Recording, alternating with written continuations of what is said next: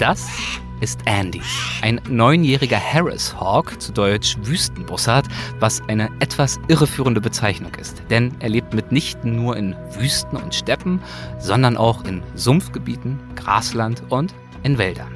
In einem Wald befinde auch ich mich, und zwar auf dem riesigen Anwesen des Ashford Castles, auf dem ich gestern ja schon Frank Costello getroffen habe, den Bootsbauer. Fünf oder zehn Minuten Fahrt durch stille Wälder vom Schloss entfernt befindet sich, umgeben von dichtem Grün, Ireland's School of Falconry, also Irlands Schule für Falknerei, die älteste des Landes. Hier bin ich mit Tommy verabredet. Sorry. Hi, Hiya, I'm Eric. Yes, I'm three minutes early, It's okay. but I'm German, so I have to. Come on in. Hi, good morning. I'm Tommy. Nice to meet you. Tommy ist studierter Biologe und Falkner. Und er wird mir heute einen Einblick in diesen faszinierenden, jahrtausendealten Brauch schenken. Anschließend werde ich meine Reise durch Irland fortsetzen und dabei eine Musikerin kennenlernen und erneut staunen über die Schönheit und Vielfalt der irischen Natur. Und ihr könnt natürlich mit dabei sein. Los geht's.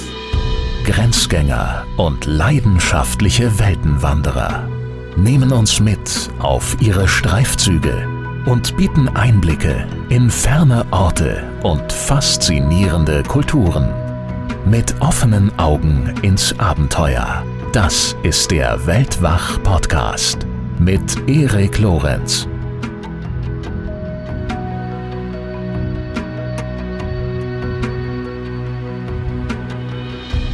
Die Falknerei hat eine lange Vergangenheit. Ihre genauen Ursprünge liegen im Dunkel der Geschichte. Aber Tommy zeigt mir in seinem Büro ein Bild von einer syrischen Steinschnitzerei, die einen Falkner zeigt und wohl fünfeinhalbtausend Jahre alt ist. Sicherheitshalber, bevor es gleich so richtig losgeht, noch ein kleiner Englischhinweis. Tommy verwendet in seinen Erläuterungen gelegentlich die Bezeichnung Birds of Prey, das heißt übersetzt Raubvögel.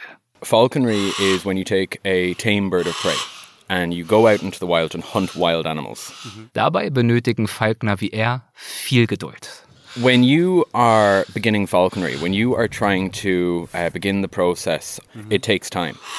Diese Zeit ist notwendig, um eine ganz besondere Beziehung zwischen Vogel und Falkner aufzubauen. Falconry, unlike other relationships that people often have um, with animals, we're not the boss.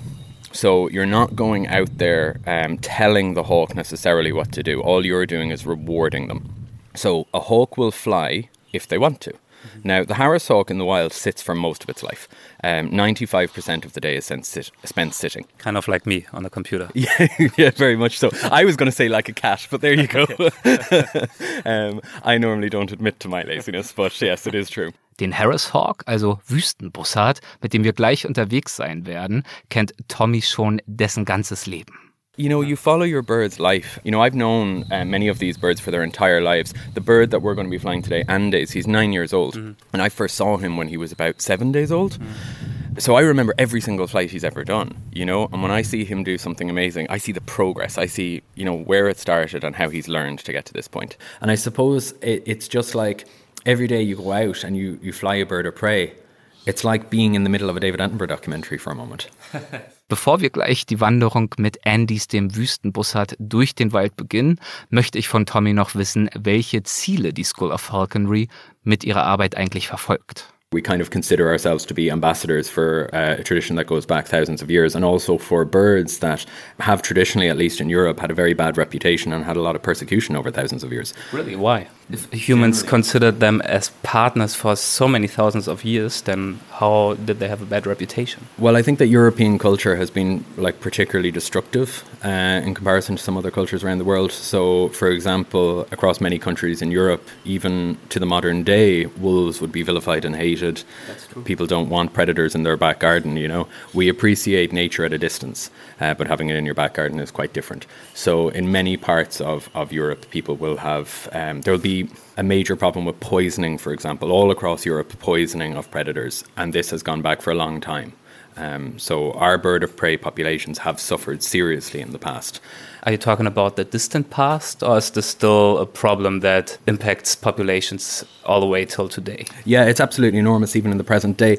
There are major projects trying to reintroduce birds of prey all across Europe. We need to have healthy ecosystems, you know, especially to deal with a changing climate and a changing environment, you need as much biodiversity as possible. So, yeah, um, a lot of projects in Europe and around the world to try to salvage and rehabilitate these populations um, that have struggled in the past. Here in Ireland, there are um, a lot of ongoing projects. And in conservation projects all around the world, the skills that people have learned uh, throughout lifetimes of working with birds of prey have been incredibly useful. Um, so, there is a huge amount of overlap. You know, the husbandry skills that you develop can increase your scientific knowledge when it comes to conserving animals in their natural environment or breeding them to, to try to bolster those natural populations. Ich frage ihn, welche falschen Vorstellungen über diese Tiere ihm am häufigsten begegnen. One of the biggest misunderstandings I see when people come through the door is just that people sometimes have a very negative opinion or a very strong opinion about birds in general. You know, birds are very different to us. Um, birds of prey, in particular, have such a heavy brow. They have kind of an angry, aggressive look. But one of the, the misinterpretations or the misunderstandings about birds of prey is I think people do think that they're very almost like people will describe them as almost cold-blooded you know that they're they're single-minded you know and sometimes there's a lot of fear for people towards birds of prey. People think that they're almost monstrous in some ways that they're aggressive and they're just trying to kill everything and they're absolutely not you know. I think maybe just for people to understand that they're a complex intelligent animal and very interesting you know their behavior is incredibly interesting. And to understand that they have a very important place in the ecosystem our ecosystems are healthier because of them Tommy führt als Beispiel die Vogelgrippe auf. Look at bird flu right now. You know, bird flu is huge around the world. Um, it's it's kind of unprecedented levels. But you're going to see now over this winter that bird flu will heavily affect bird of prey populations disproportionately. Having predators like this is what allows an ecosystem to recover. Uh, because, say, for example, you have flocks of ducks flying in from, I don't know, Iceland, and they're arriving in Ireland for the winter, and they have bird flu. Um, the birds of prey are the ones that are going to see the weaker, injured animals. They're going to remove them from the population and ho hopefully stop the spread of disease as well. They have an important role to play. Nun wenden wir uns endlich Andys zu, dem Wüstenbussard, mit dem wir gleich eine Runde drehen werden. The Harris hawk, this particular species of bird that we work with, is exceptional. Um, and really, we couldn't do what we're about to do with another bird. Um, and they have a remarkable temperament. They're actually the only bird of prey in the world that hunts in a pack. They're very social birds. Und damit kann es nun losgehen. We're going to get a glove for you. All right. And then we'll get them. Tommy gibt mir einen großen ledernen Handschuh und bringt Andys, der, nachdem ich meinen Arm in die richtige Höhe gehoben und in die richtige Stellung gebracht habe, sogleich darauf springt. Wir gehen los, herunter vom Gelände der Falknerei und in Richtung Wald. It's a special feeling to carry a hawk like Absolutely. Having a bird on your glove for the first time, even to notice the way his feathers move against each other, to me, I just found that incredible. Yeah, on his neck when he Yeah. moves his head a little bit.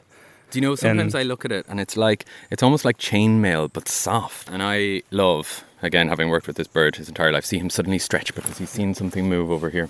Und Andys sieht die ganze Zeit Dinge. Es ist spannend zu beobachten, wie er sich fortwährend neugierig umschaut und vermutlich unendlich viele Details wahrnimmt, die mir entgehen. Auch wir bleiben unsererseits nicht unbemerkt. Andere Vögel beginnen zu zwitschern. Wie Tommy mir erklärt, geben sie Alarm, weil sie Andys entdeckt haben. Bislang war Andys mit einem Lederbändchen an meinem Handschuh festgebunden. Als wir den Wald erreicht haben, lösen wir es. So you open your hand and he knows that you've let go of these leather jesses. He can go by himself. He often waits for help. Die Hilfe, die ich ihm beim Losfliegen geben kann, ist eine schwingende, weite Armbewegung. Horizontal von schräg hinten nach vorn, um ihm auf diese Art und Weise etwas Schwung zu geben und ihm so zu ermöglichen, Energie zu sparen. Now, open your hand, Eric. Lovely. So he knows he's free. Und jetzt die schwingende Armbewegung. Cast him. Andys breitet die Flügel aus und rast blitzschnell davon. Um ihn nun zurückzurufen, muss ich meine linke Schulter in die Richtung drehen, in die er verschwunden ist und die Hand mit dem Handschuh in Hüfthöhe halten. Wow. So left shoulder towards him. I told you he's quick. That was quick indeed. Bevor ich so richtig nachvollziehen kann, was eigentlich passiert ist, sitzt Andys schon wieder auf meinem Handschuh. Zur Belohnung bekommt er einen kleinen Snack, rohes Fleisch, das Tommy mir vorher zwischen die Finger in den Handschuh gesteckt hat.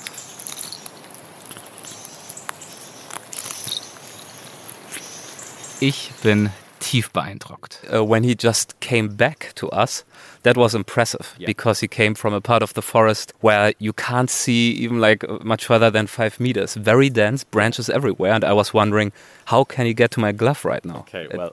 But he just flew right around the corner. I mean, it's incredible. I would love for people to see it right now.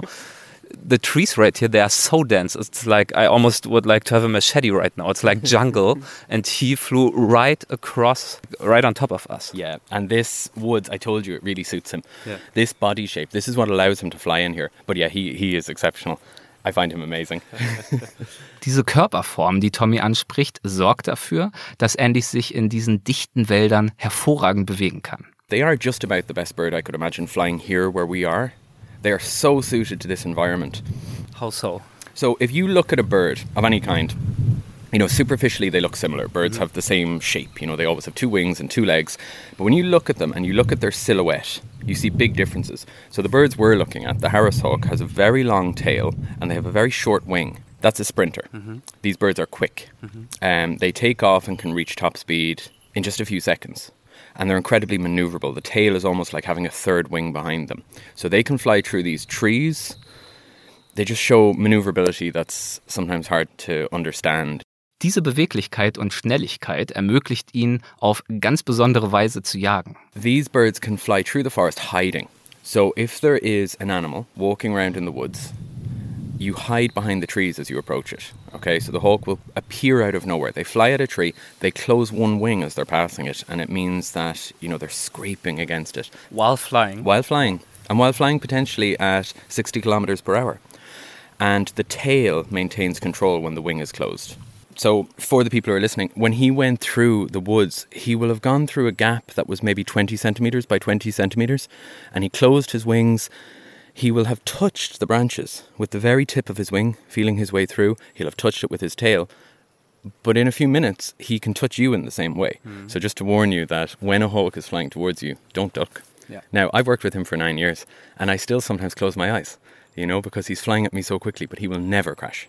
Wir wandern weiter und lassen Andys wieder fliegen. Seine Runden werden weiter und länger. What does it do to you to see him fly like this through the forest after having seen exactly that for so many times? Oh, I mean, you never get tired of it. Look at that. Do you know, it is something that you never get tired of. Especially like a bird like Andes, he is nine years old. And the fact that he still flies this way, you know, he's not even staying close to us. He's just taking off at full speed through the trees. Um, he looks like a happy, free spirit to me. Yeah, he's he looks like a wild hawk to me, you know, and that's the amazing thing to see him fly like a wild bird. To see that he's not just staying right beside us, staring at a bag full of meat. It's so easy for that to happen. I think here in, in this school, in, in Ireland School of Falconry, um, we would be very proud of that fact that these birds, they do have so much energy, they're so confident, and the way they fly. We would be very proud of the fact that these are real falconry birds and that every single bird in this school is capable of surviving without you. Die Vögel in der Falknerei sind also nicht auf Belohnungssnacks angewiesen, sondern könnten auch auf sich allein gestellt überleben. Und genau so soll es auch sein. It is important if, if you're working with an animal, the relationship again, people have a tendency to want to baby everything. It's not necessarily very good for them. Um, if you were constantly hand feeding a hawk, you become like a, a, parental figure in his mind. And that is not the way to get this kind of relationship, a strong relationship. Um, this is a way to have an animal constantly staring at you, waiting for food. Mm-hmm. Um, so we don't we don't try to hand raise him. Yeah. You want him to know that he's a hawk and to be able to communicate and understand his normal, natural um, body languages and communications. Yeah. Derweil fliegt Andys wie ein Pfeil hin und her durchs dichte Blätterdach, zwischendurch auf Ästen landend, sich umschauend und dann wieder weiter. Für mich ein beeindruckender Anblick, aber auch Tommys Begeisterung für seinen Vogel ist augenscheinlich. It's just that maneuverability. It's to see how, you know, it's he's coming towards me and I, I don't even know how to explain it. To me, it's almost like he's swimming, Yeah. you know, through the forest. You can see he's closing one wing, closing the other, and it's all happening so quickly that normally when he flies like that, I have to spend a couple of seconds remembering what he's done to, Analyze actually it, see yes, yeah. yes, yes. Tommy und ich unterhalten uns unterwegs nicht nur über Raubvögel und die Falknerei, sondern auch über die irische Natur insgesamt und über das irische Klima. a lot of people when they come to Ireland, they worry about like people will call us and they'll be traveling from LA or, or somewhere and they're worried about the rain and they'll say, When is it not going to rain? It's very hard to say that in Ireland. But the thing about it is Ireland is not necessarily at its best in the sun. I mean, it makes this place look so dramatic, you know. Um, so I don't really think that there's a bad time of year to be here. I like the fact that you say that because I've had a lot of rain since I've arrived here and I struggled to explain to my listeners why it isn't a miserable experience. I know. It's still amazing. Ireland is still quite pretty even in rain. It is. It adds to the drama. Say, for example, the Wild Atlantic Way. You know, And, here the rain comes. Yeah. but the amazing thing where we are, Yes. you know, with this forest canopy above us, I'm not feeling it. I hear it. Um, the the Wild Atlantic Way, you go and you see the cliffs, and not necessarily the cliffs of Moher. The cliffs of Moher are stunning, but the entire coastline is, is cliff. And you go and you see it with a grey sky, and you have that contrast against it, and the sound of the waves hitting the rock. I mean, that's when it's dramatic. And that is exactly what I'm looking uh, forward to doing tomorrow. Oh yeah, you're Yeah. going to the cliffs. They're amazing. So let's hope for some rain and some drama. Absolutely. and look out for wildlife too because there's just so many birds. You know, the sound of birds on the cliff is one of the most amazing things. Ach, das Donnern der Wellen gegen die Klippen, die Laute der Vögel über ihn. Jetzt hat er meine Vorfreude auf meine weiteren Streifzüge entlang der wilden Westküste aber wirklich geweckt. Schließlich ist für mich die Zeit gekommen, weiterzureisen. Thank you so much for giving me a small glimpse into that world. I really appreciated it. All the information that you gave me, but especially just seeing Andy's fly. It was amazing. Yeah, no, to see them fly is something you don't forget, and you're you're very very welcome. It's been our pleasure. Bevor ich wieder die Küste erreiche, mache ich unterwegs halt in einem Hotel im Dorf Glencree in der Grafschaft Clare. Wunderschön gelegen in einem bewaldeten Tal neben einem tosenden Wasserfall. Ich unternehme einen ausgiebigen nachmittäglichen Spaziergang am Flussufer und in den umliegenden Wäldern und freue mich auf die anschließende Entspannung, denn das Hotel hat einen Spa-Bereich mit Fitnessraum, Sauna und Whirlpool. Part of the magic of traveling is, of course, that things uh, happen that you don't expect. And when I decided to take a little break this afternoon from all the hiking and cycling and interviewing, I decided to go into a hot tub in quite a nice hotel and ended up talking uh, to a very nice lady that is sing- sitting right in front of me right now. Nice to meet you. Nice to meet you too, Eric. How are you doing? Das ist Moya Fitzgerald. Sie ist kein Gast in meinem Hotel, sondern eine Einheimische, die sich heute ein paar Stunden im hiesigen Spa-Bereich gegönnt hat. I'm from Kilkenny in the east, a very famous medieval city, but um, I'm here in Clare because Clare is the home of music, and there's um, more musicians here in Clare than anywhere else. So Clare is the home of music, sagt Moya also und bezieht sich damit auf die Grafschaft, in der wir uns gerade befinden. Besonders bekannt ist sie in ganz Irland und der Welt für traditionelle irische Musik. Clare is the home of traditional Irish music. People from all over the world, who anyone who indulges in um, playing that kind of music, always dreams of coming to Clare. And all the best festivals are here, and all the best musicians are here. So that reputation made you move here as well? Yep, Okay. absolutely. Nachdem sie ihren Abschluss in Musik gemacht hatte, war Moya nach Clare umgezogen, um Teil der lokalen Musikszene zu werden. Aber als die Auftritte infolge von Covid ausblieben, war sie gezwungen, die Stadt wieder zu verlassen und vorübergehend bei ihrer Mutter einzuziehen. In one year and a half, I did not play one note. Why didn't you play? Why did you stop playing? Um, there was nowhere to play. I was living at home my mother. She doesn't like the sound of the fiddle. That's sad. It's very sad.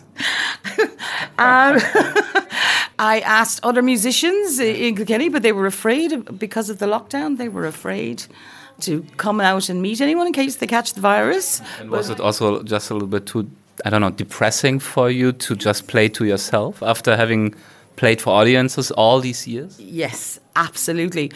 You just feel like there's no you can't really play music unless you're engaged in this audience relationship. Mm. Then they're giving it back to you, you're giving it to them, and it just goes hand in hand. Um, especially, I feel that's especially the case with Irish music, isn't it? Especially Irish music, yeah, it's hand in hand because um, Irish music, as you know, was played in houses, and it still is. It's played in kitchens. It's just the nature of the music. It's it's music of the people. So yeah, music of the people. Could you elaborate on that? Like, what is typical traditional Irish music oh. for you personally or in general? Oh, okay. Um, right. Sie erläutert, es gebe in der traditionellen irischen Musik hunderte und aberhunderte Melodien. Some of them go back hundreds and hundreds of years, and we're still playing them. And there's all different styles around the, the country. It differs in different regions, yeah, and it differs in different parishes, or maybe from pub to pub. And then there's there's the diaspora. There's the Irish in Chicago, the Irish in New York, and there's a huge repertoire, and everyone loves playing the tunes. So maybe that's a naive question, but what do you personally like about traditional Irish music? Why do you play it? One word lifestyle. It is the lifestyle. No other music can you just sit down in a pub and you meet someone and you go, ah, do you know this tune? You don't need microphones. We don't need any technology. Just the person and their instruments sitting in a bar and people enjoying it and you enjoying it. And you enjoy them enjoying it. Wir haben es vor wenigen Minuten ja schon kurz nebenbei erwähnt. Mojas Instrument der Wahl ist die Geige. Okay. So you're a professional fiddler. I suppose so. Like, I know the word professional sounds very daunting, but I suppose if it's what you do, it's what you do. I mean, if I tell people I'm a professional, a podcaster, that's what I'm doing for a living, I also still feel like, is that really true? Like, it seems yeah, like a hobby yeah, to me. But yeah, yeah, it, that's it. it. It's a hobby turned good. It's a hobby turned making money. How did it all start for you? How and why did you get oh, into music? I was uh, very, uh, very much a party girl, and I met a bunch of lads who were really good at partying. But it turned, they turned out to be trad musicians. Nur ganz kurz, um sicherzustellen, dass alle mitkommen. Moja sagte, they turned out to be trad musicians, also traditionelle irische Musiker. And then they brought me to a festival and they were still playing at like 9:30 in the morning and they still had all this energy and I saw beautiful love and energy and I just went yeah I need to change and I think that's the way to go yeah. so you you felt like changing your life anyway yeah and you Absolutely. felt okay this is the kind of energy that I want in my life yeah I was in the London grind I was uh, working hard playing hard and I was coming home and partying here and going back. And I just knew that after a decade in London, I decided I wanted to see more of Ireland as well. And it all fit in together. How old were you when you decided that you want to become a musician or at least want to start playing music? I was 29. That's quite late, That's right? Very late. That's very, very late. Did you have the confidence back then to even dream that you would be able to live off that at some point? Oh, God, no. I only wanted to be able to learn one tune or maybe two tunes that I could join in and join in that, that buzz that I saw. But it just went from there. How did you choose your instrument? I fell in love with a fiddle player. and then he was going to Australia. And then you fell in love with his fiddle. And then I, I was like learning the fiddle so that when he came back from Australia, I would be able to play one tune with him. But, you know, it didn't work out, which is fine, but I still play the fiddle. How often nowadays do you have to uh, practice to be able to play these uh, shows in the pubs and wherever you play? Ah, rehearsal. Well, like tonight we have a rehearsal. Uh, do you? Yes, we do. Come along. I think you should. Why not? Are you serious? Yeah, I am. Come if you're on. not careful, I will take a look. Oh, uh, right. Eric's coming to the rehearsal. Awesome. I will do that. when is it on? Um, in about 10 minutes' time. Oh, wow. we need to be spontaneous. I love it. Yes. Um, right. So, yeah, well, we got 10, 15 minutes. That's fine. So yes, let's sure. do that. Let's do that. Yeah. And, and there's two other people there's Sam and there's Alan. Sam is from England and Alan is local from Clare. So. And you are a band together? Yeah. We're do you, do, you do uh, shows together quite often? We do. We, we, we just played a festival there a couple of weeks ago. The name of the band is The Whiskey Chicks because on our first gig, I looked at Sam, she looked at me. I said, What are you drinking?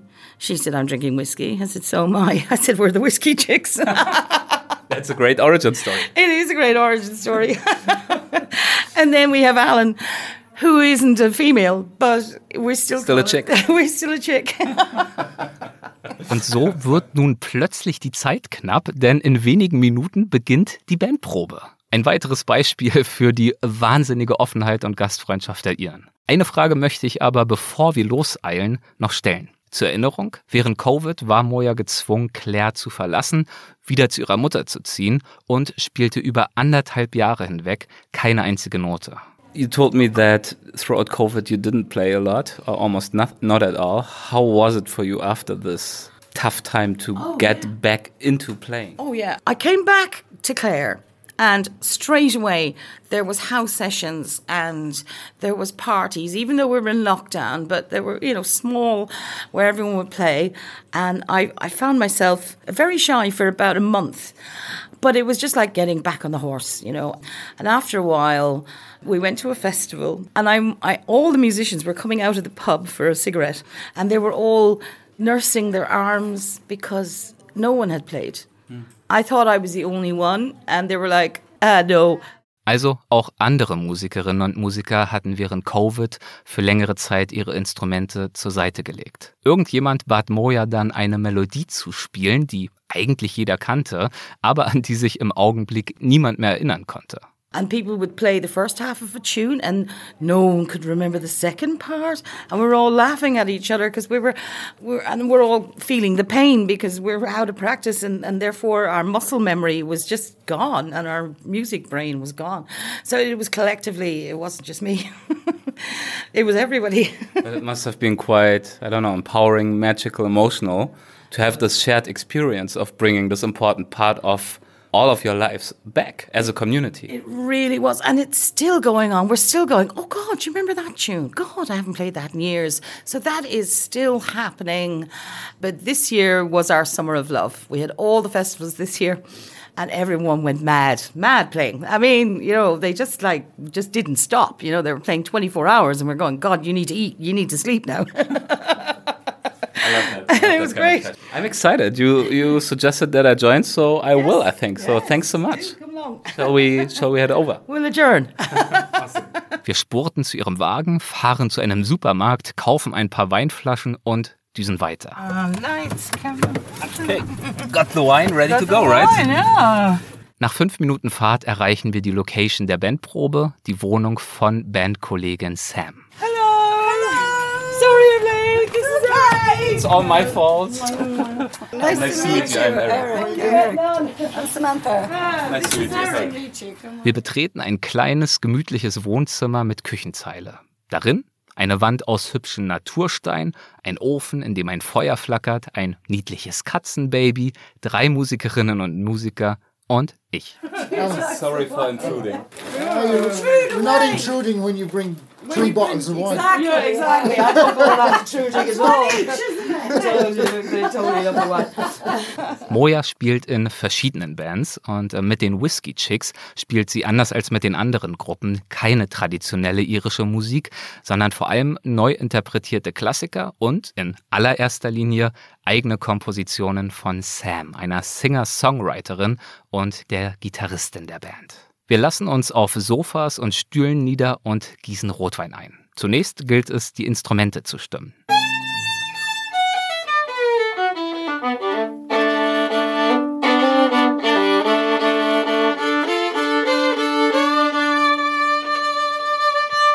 Und dann geht es los.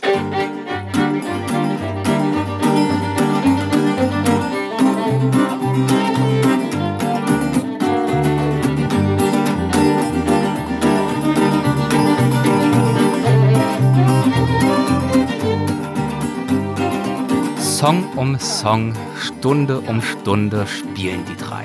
Und ich lausche. Dazu verpaffen die anderen drei etliche Zigaretten, begleitet von Songs, Stories und Gelächter. Schon allein Moja beim Spielen zuzuschauen, ist eine wunderbare Sache. Sie sitzt auf einem Stuhl, spielt aber mit dem ganzen Körper. Der Oberkörper wippt hin und her, die Haare fliegen, das eine Bein wandert unermüdlich von links nach rechts und das andere stampft im Takt auf dem Boden.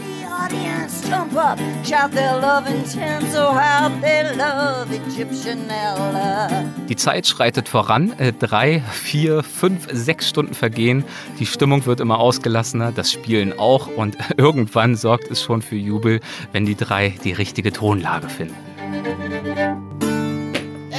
That's the key. That's the key. D minor. We got the key. we got the key. Ein besonderes Highlight sind einige der Songs, die Sam selbst geschrieben hat. Diesen hier hat sie für einen gemeinsamen Freund der drei geschrieben, Coco, der sich vor einigen Jahren das Leben genommen hat.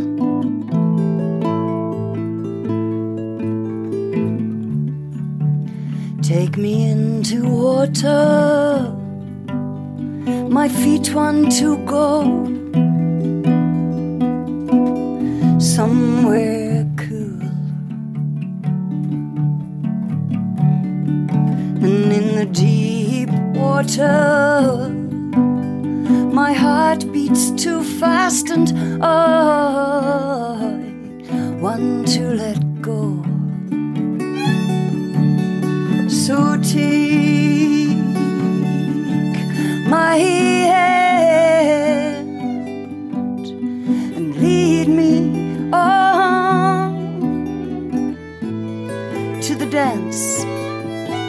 Während ich ihren Songs lausche, denke ich mir, das sind sie doch, die Momente, die das Reisen wirklich besonders machen. Wenn wir irgendwo hingeraten, zu Menschen, die wir vorher nicht kennen, an Orte, von denen wir vorher nichts wussten und uns treiben lassen von der Melodie des Augenblicks. My darkest moments, I raise a smile and I think about all of our love. Wir stoßen, nachdem sie mir viel von ihm erzählt haben, auf jenen Freund an, Coco. Anyway, to Coco, and we celebrate him now. We celebrate him. Celebrate, celebrate him. Yeah. Es ist ein Abend voller Musik und voller Geschichten über das Leben, das Musizieren und über die Grafschaft Clare. Clare is where the music is. It really is. There's so much opportunity to go to the pub and just play. Just play. I mean, no microphones. Like, you know, the beauty of it is you take um, your instrument to the pub and you just play. And no matter what level you are, I mean, everyone's on different levels. And no matter what walk of life, what country you're from, it's we call it the great leveler because you're sitting in company with somebody who has PhDs coming out their ears, or you know, a doctor of this and that and the other, but also the waster, the person who's never going to work a day in their life, in the same session. You have a nine-year-old and a granny, and a great granny, and granddads, and all races, all walks of life. Doesn't matter. You're playing music, you know, and everyone knows it's happening here, and it always has been, as far as we know. Zu fortgeschrittener Stunde bitte ich Moja dann, mir nun doch auch ein, zwei Stücke traditioneller irischer Musik vorzuspielen. Um, okay.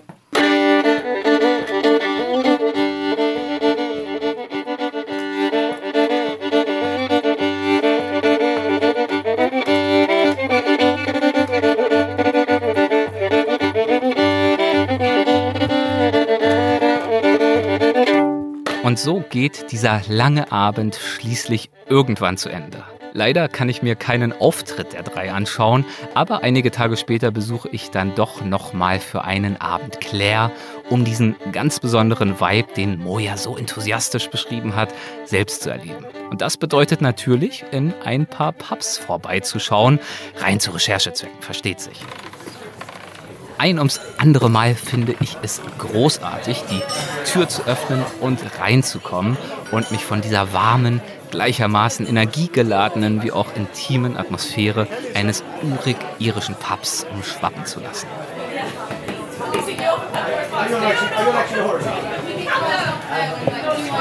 Es ist laut, es ist voll, jede und jeder hat ein Getränk in der Hand oder vor sich auf der Bar oder dem Tisch. Und natürlich wird musiziert.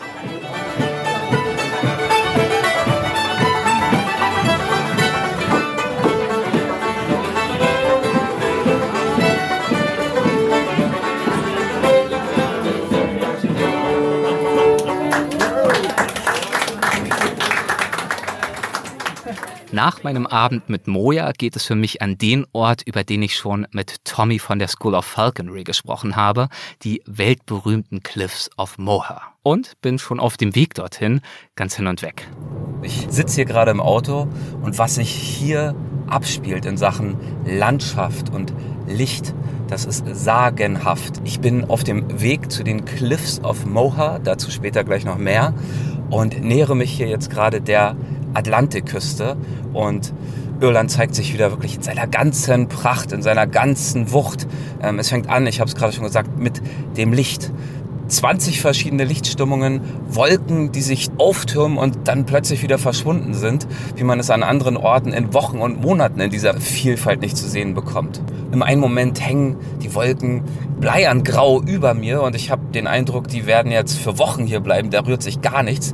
Dann plötzlich reißen sie auf, die Sonne kommt durch, grellblauer Himmel, Regen, der weiter hinten am Horizont fällt, funkelt wie silberne Fäden, ein Regenbogen entsteht, dann schiebt sich wieder eine Wolke davor, dann kommt eine tiefer liegende Wolke schnell angeflogen, kommt auch noch vor. Es ist der Wahnsinn. Licht, Schatten, Helligkeit, Dunkelheit und dazu, wie gesagt, diese Landschaft. Alles voller Trockensteinmauern, kleine Dörfer, lauter weiß getünchte Häuser mit grauen Schieferdächern, Schafe, Ruinen und am Horizont jetzt vor mir, immer mal wieder aufblitzend, der Atlantik, der aus der Ferne zumindest, ich bin gespannt, wie es sich gleich darstellt, ebenso bleigrau aussieht wie zum Teil die Wolkendecke über mir.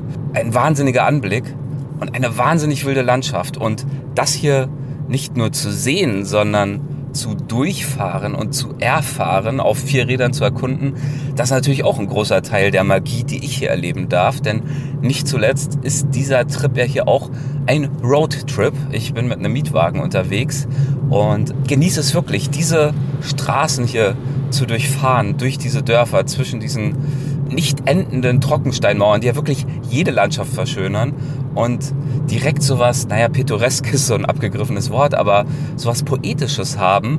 Dazu diese tiefgrünen Wiesen und die Straßen selbst natürlich, die hier nicht einfach nur langweilig äh, mit einem Lineal gezogen durch die Landschaft schneiden, sondern sie winden sich selbst wie ein, wie ein Bach, wie ein natürlicher Flusslauf hin und her um die Hügel, auf die Hügel und wieder herunter. Ähm, mal blitzt der Ozean auf, mal ist er wieder weg. Jetzt fahre ich über eine kleine steinerne Brücke rüber. Ach, es ist einfach schön. Rechts jetzt gerade eine Kuhweide. Jede Kurve öffnet einen neuen Blick auf ein neues Kleinod, auf ein kleines Stück Paradies. Und ich weiß, das klingt alles abgedroschen und vielleicht im Nachhinein ist es mir unangenehm, hier so überschwänglich zu reden, aber es ist eine wunderbare Gegend und es macht einfach so viel Spaß, hier durch die Gegend zu fahren. Autofahren, ich bin kein großer Autofahrer. In LA macht Autofahren auch nicht gerade viel Spaß bei dem Verkehr. Aber das hier, das ist eine Wonne. Das ist wunder, wunderschön. Kurze Zeit später erreiche ich die Klippen. Und pünktlich zu meiner Ankunft hat es jetzt natürlich wieder angefangen, ordentlich zu regnen. Ähm, zuerst dachte ich mir, ach, kein Problem, ich habe ja einen Regenschirm mit. Aber nichts da bei diesem Sturm, der hier herrscht, äh, ist es ausgeschlossen, einen Regenschirm aufzuspannen. Also heißt es einmal mehr raus ins Unwetter.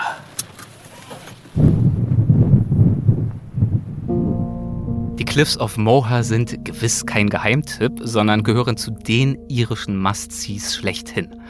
2016, ich weiß das schon ein paar Jahre her, aber das sind die aktuellsten Zahlen, die ich gefunden habe, waren diese Klippen mit 1,25 Millionen Besuchern die zweitbeliebteste touristische Attraktion in Irland nach dem Guinness Storehouse in Dublin, einem Brauereimuseum. Und natürlich sind sie vollkommen zu Recht so beliebt. Es gibt wohl nur wenige Orte im Land, die dramatischer anmuten als diese bis zu 214 Meter hoch aufragenden Kalksteinklippen. Zuerst schaue ich mir eine lohnenswerte Ausstellung im hiesigen Besucherzentrum an, das für seine Architektur mehrfach ausgezeichnet wurde, denn anstatt die atemberaubende Landschaft zu unterbrechen, wurde dieses Besucherzentrum so konzipiert, dass es sich nahtlos in die Hügel und Klippen einfügt. Mit Ausnahme des Haupteingangs befindet sich das Gebäude fast vollständig unter der Erde. Anschließend kehre ich zurück in den Wind und beginne eine mehrstündige Wanderung entlang der Klippen nach Süden. Also das Wort, das äh, mir hier am ehesten in den Sinn kommt bei diesem Blick in die Tiefe ist beeindruckend oder auch gigantisch, also eigentlich nichts sagende Superlative. Aber das, was hier wirklich beeindruckt, ist natürlich klar Höhe des Abgrundes, die Entfernung, die das Meer zu mir hat, weit unter mir liegend, an die Klippen brandend, unermüdlich seit Jahrmillionen und aber auch das Wetter. Also ich glaube, den Wind äh, kann man ganz gut hören im Hintergrund, treibt sogar an einer Stelle hier gar nicht weit weg von mir gerade das Wasser vom Meer 200 Meter die Klippen hinauf, so dass es hier in aber wirklich nur an einer Stelle, es ist wie so ein Windtunnel, in dichten Schwaden über die Klippenkanten zu uns hinauf weht und über den Weg geschleudert wird, sodass man für ungefähr 10 bis 20 Meter Entfernung äh, klitschnass wird, wenn man weitergeht. So eine Kraft hat der Wind hier, trägt also wirklich das Wasser in ganzen Bächen fast schon. Das ist wie ein Bach, der, wie ein Wasserfall, der der Hang aufwärts fließt, trägt er dieses Wasser hier empor und schleudert es uns um die Ohren. Und mitten in dieser Windwucht stehen wir Menschen natürlich mehr oder weniger gebeugt hier gerade. Wir ziehen die Köpfe ein und ziehen die Schultern hoch, stemmen uns gegen den Wind. Aber es gibt hier auch Geschöpfe, und das hat Tom mir ja auch schon angekündigt, die äh, scheinen dieses Windspiel zu genießen. Also für sie scheint es tatsächlich ein Spiel zu sein. Sie äh, stürzen sich in beeindruckenden Kamikaze-ähnlichen Flügen in die Tiefe wie ein Pfeilschuss, nur um dann ganz plötzlich wieder rumzureißen und wieder emporzusteigen. Kerzen gerade. Und das sind hier natürlich die Krähen, die wie wild gewordene Sternschnuppen hier von einer Seite zur anderen zucken, vom Himmel zur Erde herniedergehen und plötzlich wieder umkehren und wieder aufsteigen. Es ist ein tolles Schauspiel, äh, diesen Kreaturen zuzusehen, wie sie in diesen Bedingungen gedeihen. Ein paar Stunden später sitze ich wieder im Auto. Jetzt geht es erstmal rund 30 Kilometer noch die Küste hinauf nach Norden. Eine wunderbare Küstenstraße offenbar. So sagt mir jedenfalls eine Einheimische vor einigen Tagen und empfahl äh, meinen Besuch hier definitiv nicht und keinesfalls auf die äh, Klippen von Moher zu beschränken, sondern mir auch die Küstenstraße zu gönnen nach Norden 30 Kilometer zum Blackhead Lighthouse. Das war eine der schönsten Küstenstraßen der Welt und die Klippen, die Küstenlandschaft noch schöner, noch beeindruckender. Wie die Einheimische mir empfohlen hatte, folge ich dem Burren Scenic Drive. Er führt an der Küste entlang und durch die Karstlandschaft des Burren. Der irische Name heißt übersetzt so viel wie der steinige Ort. Und Politiker Oliver Cromwell charakterisierte die Gegend nach einem Kriegszug in das Gebiet im 17. Jahrhundert wie folgt. Zitat. Kein Baum, an dem man einen Mann aufhängen, kein Tümpel, worin man ihn ersäufen, keine Erde, in der man ihn verscharren könnte. Äh, damit hat er es äh, eigentlich ganz gut auf den Punkt gebracht, denn es gibt hier vor allem den Stein und das Meer. Also ganz klar, ähm, ich kann bestätigen hiermit, wenn ihr an der Westküste Irlands seid und wenn ihr vorhabt, euch äh, die Cliffs of Moher anzuschauen, dann gönnt euch unbedingt auch äh, diese Küstenstraße. Links tobt der Atlantik und von rechts kommen die Berge und ziehen sich herab, ein helles Grau und das ist ganz alter Kalksteinfelsen. Ich glaube, über 300 Millionen Jahre alt, zieht sich hinab in langen Hängen bis hinab ans Meer. Manchmal geht es dann direkt über ins Wasser, manchmal gibt es dann eben noch Klippen, mal ein bisschen kleiner, mal bis zu 200 Meter hoch, haben wir schon gehört. Und diese Hänge, die haben so ein charakteristisches Aussehen, dass es sich ähm, schon für sie lohnen würde, herzukommen. Dieses bizarre Aussehen verdanken diese Felsen der Erosion, vor allem durch Regenwasser, das sich seit Ewigkeiten geduldig in den Stein frisst, Rinnen bildet und auf diese Art und Weise ausgeprägte Muster auf der Gesteinsoberfläche schafft. Von hier aus durchquere ich über mehrere Stationen das Land, bis ich fast auf der anderen Seite ankomme, in der Nähe der irischen Ostküste. Hier treffe ich Gillian. My name is Gillian Stewart. Gillian, yeah, and nice I'm working as an education guide here in Wicklow Mountains National Park. Sie, eine studierte Zoologin, arbeitet also als Education Guide, als so eine Art Bildungsführerin, und zwar im Wicklow Mountains National Park. Wicklow Mountains National Park, it covers about 200 square kilometres of the Wicklow Mountains. It's the biggest national park in Ireland. And if you drove across the Wicklow Mountains, it would be mostly bog and heath, um, very um, bare, barren looking landscape to the human eye. Bock und Heath, also Moor und Heide, sie bestimmen große Teile der kargen Anmutung des Nationalparks. Um, let's stick to, uh, with the Bock and Heather for a moment that you mentioned. You just said it in passing. It looks very barren mm to the human eye, yeah. uh, which already tells me that you seem to think actually it's not all that barren. Just we think it is barren because we don't see what's actually going on there.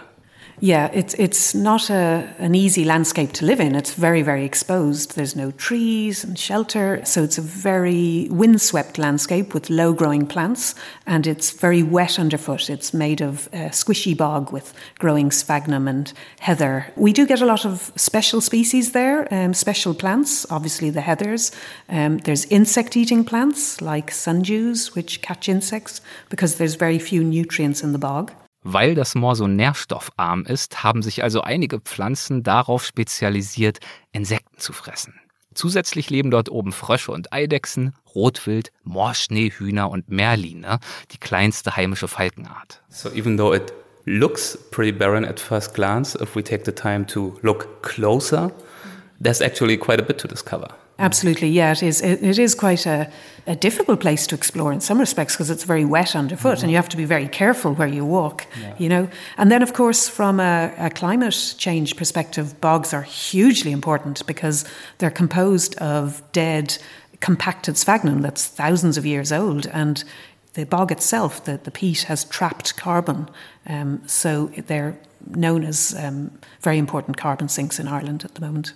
Im Anschluss an unser Gespräch unternehme ich eine Wanderung, die mir zumindest eine erste kleine Kostprobe von jener Moor- und Heidelandschaft schenkt, von der Julian gesprochen hat. Und sie ist tatsächlich wunderschön. Bis zum Horizont erstreckt sich die sumpfige Heide, hier und da huscht eine Eidechse und ich erspähe sogar eine beträchtliche, wohl 20 oder 30 Tiere umfassende Herde Rotwild. Um hier hinauf zu gelangen, musste ich aber erst einmal ein paar Stunden laufen aus dem grünen Tal hinaus, in dem der Wanderweg beginnt, dem ich folge und in dem ich mich vorhin mit Gillian unterhalten habe. Der Name dieses Tals Glendalough. Gillian sagte dazu vorhin. Um, and then, of course, we have Glendalough, where you are now, which is the most visited area of the national park, and it's very different.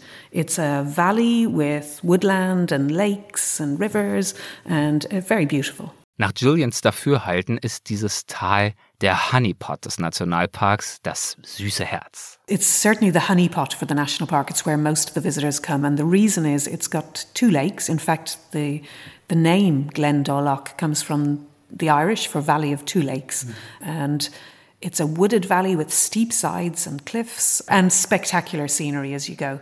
Glendalough bedeutet aus dem Irischen übersetzt also Tal der zwei Seen. Und diese beiden namensgebenden Seen erspähe ich auf meiner Tour.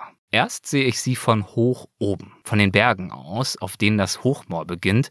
Später wandere ich dann an ihren Ufern entlang. Glendalough ist jedoch nicht nur für diese Seen und die Wälder und Berge und Hochmoore bekannt, als wäre das nicht schon mehr als genug, sondern auch für die Ruinen einer uralten, weltberühmten Klostersiedlung. Gegründet wurde diese Siedlung im 6. Jahrhundert, so vermutet man, und sie wurde dann zu einem wichtigen Zentrum des Lernens im frühchristlichen Irland. Und es gibt noch mehr Hinweise auf frühere Zeiten, an denen mich die Wanderung vorbeiführt. Zum Beispiel an Überbleibseln alter Eisenerzminen, direkt an einem lebhaften Bach gelegen, der aus den Bergen kommt und die beiden Seen speist. Es ist eine wunderbare Gegend. Ich lasse mich auf einem umgestürzten Baumstamm nieder, blicke über die Landschaft, über die Wälder und den Himmel und denke an etwas, das Jillian mir vorhin geantwortet hat, als ich sie fragte. Given that you are in education, that you want to help people to understand this place, to learn about it. What is it that you would appreciate guests learning about this place or understanding during their visit? That's a really difficult question, really difficult. And you know, we get so many people coming through the information office, and some of them just want to know where the toilets are, and some of them just want a walking trail map. And then other people come from other countries, and they might stop and talk to me for half an hour comparing their wildlife and our wildlife, which is very rewarding for us. But I suppose if there was one message I'd like people to take away, I suppose it's just to respect nature when they're out there. Stop and admire it and take pleasure in the smallest of things, whether it's a beetle on the ground or whether it's a bird in the sky or whether it's a rare species or something very common. Just learn to appreciate it and stop and enjoy it, you know, and treat, treat it all with respect would be the, the big thing I'd like. Stop and enjoy it and treat it with respect. Während ich hier so sitze, könnte ich mir wenig leichteres vorstellen als das. Die Sonne geht langsam hinter den Bergen unter und schickt ihre letzten Strahlen übers Hochmoor hinab zu mir und auf meine Wangen. Schon allein das ist ein Highlight. Vor kurzem erlebte ich an der Westküste noch Sturm und Regen. Jetzt sieht die Welt ganz anders aus. Eben nicht auf imposante Weise schroff und wild, sondern lieblich, herbstlich melancholisch, fast besinnlich. Der Boden um mich herum ist mit Moos bedeckt. Unweit von mir funkelt das Wasser eines der Seen. Die herbstbunten Blätter der Bäume rascheln ganz leicht im sanften Wind. Und über all das ergießt sich ein atemberaubend schönes, goldenes Abendlicht, das mich einmal mehr an mein Gespräch mit Education Guide Jillian zurückdenken lässt. Sie hatte mir vorhin erzählt, jeder Tag sei ein bisschen anders. Das Wetter sei anders, das Licht sei anders, die Landschaft erscheine in einem anderen Licht. I have been a witness of that myself. The weather, I, I feel, changes not day by day, but often minute by minute. Sometimes I leave the car for a hike. The sky is blue, and I'm confident, okay, this is gonna be an awesome sunny day. I will get some vitamin D going back into my body. Three minutes later, it's storm clouds, it's rain pounding down on me. I have to say, I love it. It's so exciting. It's so vibrant. So much life in the weather itself. Uh, today we have a pretty beautiful day, though. Uh, do you think it will stay? Do I have a chance to stay dry today? Actually, the forecast for today is pretty good. Um, but you know what they say about Ireland four seasons in one day, which means you really can't predict the weather forecast. Even when you've looked at the weather forecast, it can. I stopped looking at it. yeah, I think the best way to look at the weather is look out the window and, and so, so effectively, what we say to all our visitors: bring clothes and layers for every eventuality, Yeah. um, and hopefully it'll stay dry. And the sky is blue at the moment, which is quite unusual for October, you know.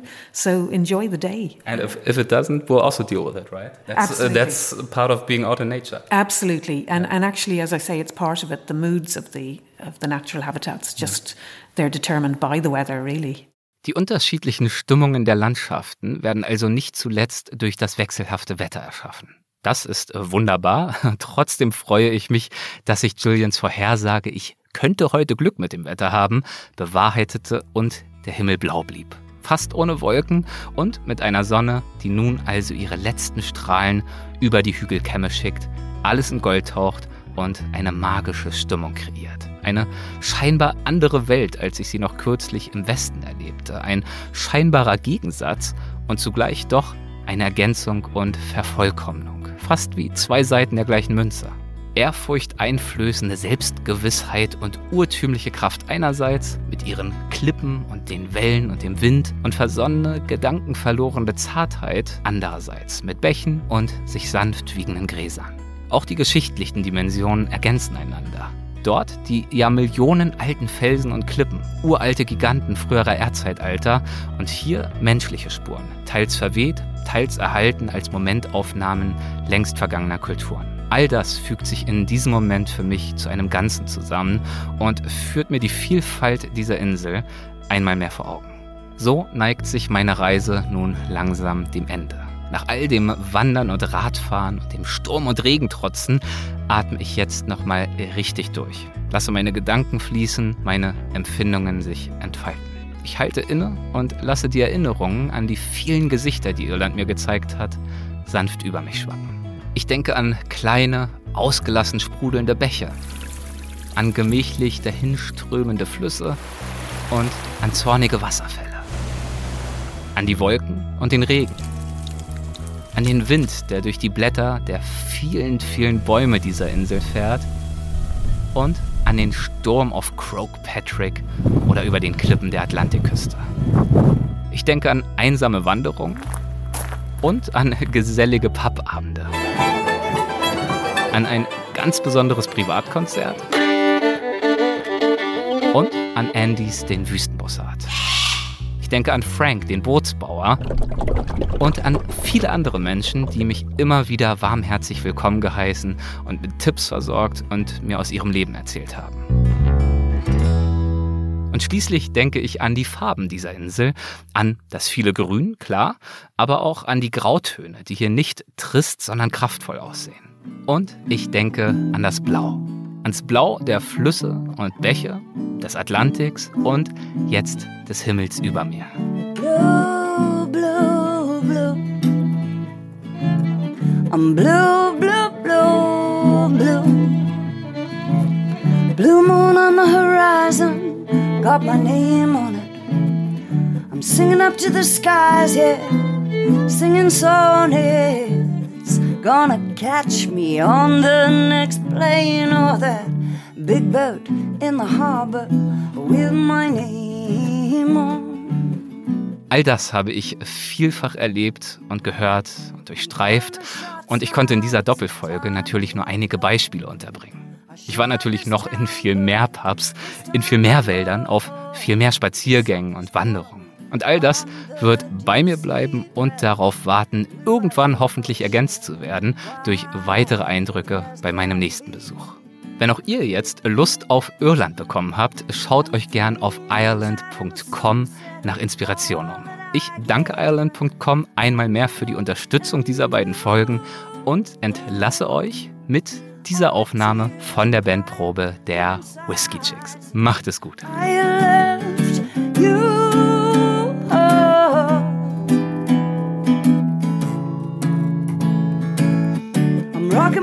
Ocean, I'm rolling with the waves. I gave it all my devotion, well, I know I gave all I could give.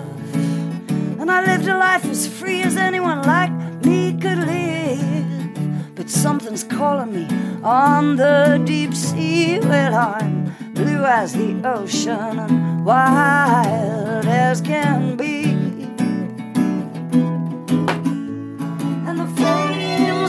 sunset are all that I get when I'm alone and blue. All the tears I'm crying deep inside.